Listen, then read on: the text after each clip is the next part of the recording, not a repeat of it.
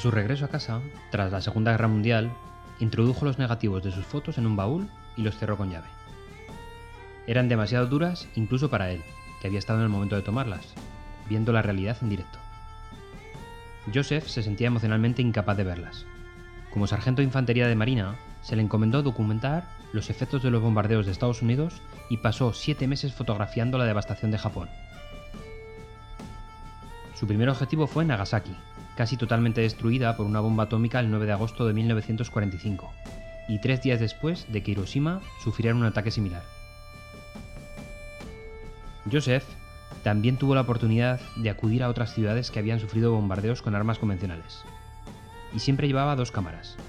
Con una sacaba fotos para el ejército y con la otra las hacía para él.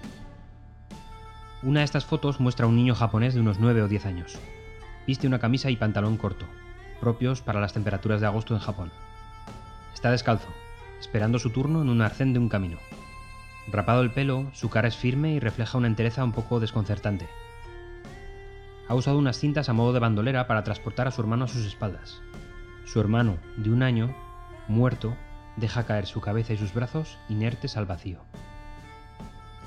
Su hermano espera turno para el servicio de crematorio de las víctimas y despedirse para siempre de su hermano menor.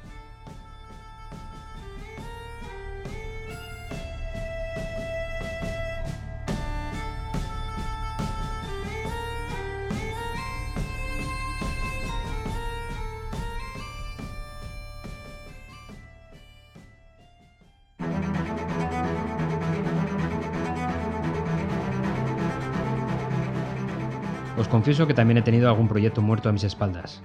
Son esos tipos de proyectos que nacieron bajo unas condiciones muy aptas, pero que tras unos meses cambiaron para dar al traste con el proyecto. O quizás era un proyecto demasiado ambicioso a lo habitual, o por qué no decirlo, un proyecto sin el éxito que se pretendía por medir mal los riesgos del mismo. La cuestión es que este proyecto está muerto y hay que enterrarlo.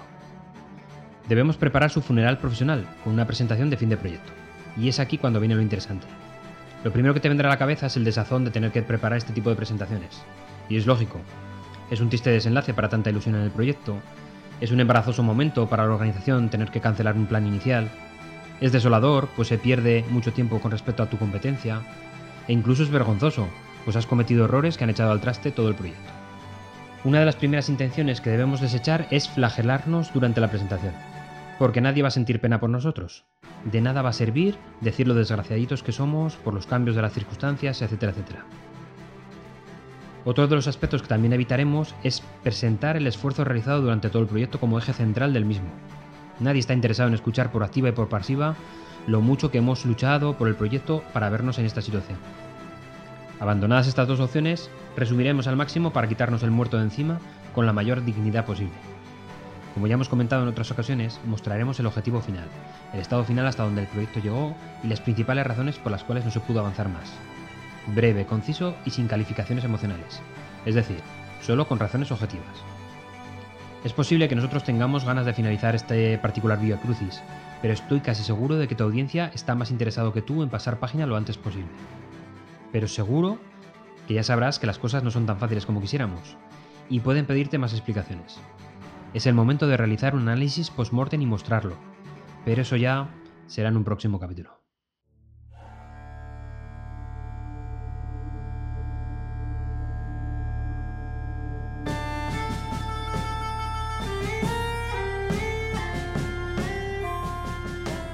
La identidad de este niño y de la suerte que corrió sigue siendo un misterio. El hilo más cercano para conocer su historia la tuvo Masonari Maruuka, quien tenía 11 años en el momento de la fotografía. Reconoció al niño de la foto de Joe O'Donnell, pues había jugado en alguna ocasión con él, pero no recordaba su nombre. Pero sí que recordaba el momento recogido en la fotografía. El niño, que portaba a su hermano, le explicó que su madre no estaba con ellos y no sabía dónde se encontraba. Masonari lo intentó consolar sugiriéndole que estaría buscándolo. El niño desvió su mirada y continuó colina abajo con su hermano. Masonari buscó los registros de la escuela compartida buscando la identidad de su vecino, pero estos archivos habían desaparecido quemados durante un incendio. El cuaderno que detalla cómo investigó la identidad del niño ha sido donado al Salón Nacional en Memoria de la Paz de Nagasaki, para las víctimas de la bomba atómica, que reúne y conserva elementos de supervivientes de la bomba atómica. Por su parte, Joe O'Donnell Casi medio siglo después, sintió tal repulsa que se lanzó a protestar contra las armas nucleares. En 1995 publicó en Japón un libro con muchas de estas fotografías. Una década después, otro libro en Estados Unidos. Dio conferencias y montó exposiciones en ambos países. Después de la guerra, O'Donnell se trasladó a Washington y durante un breve periodo dirigió su propio estudio de fotografía y finalmente se convirtió en fotógrafo oficial de la Casa Blanca, gracias a conexiones familiares.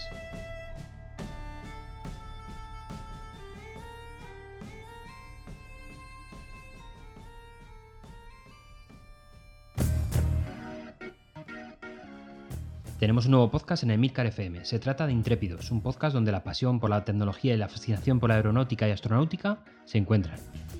Con su particular agudez, Gerardo Rato comparte cada semana experiencias y opiniones acerca de la realidad digital que nos rodea. Además, nos embarcará en un viaje por el mundo de la aviación y pondrá en órbita noticias y novedades del sector aeroespacial. Podéis encontrar Intrépidos cada lunes en cualquier aplicación donde escuchéis podcast y por supuesto en Emilcar FM barra Intrépidos.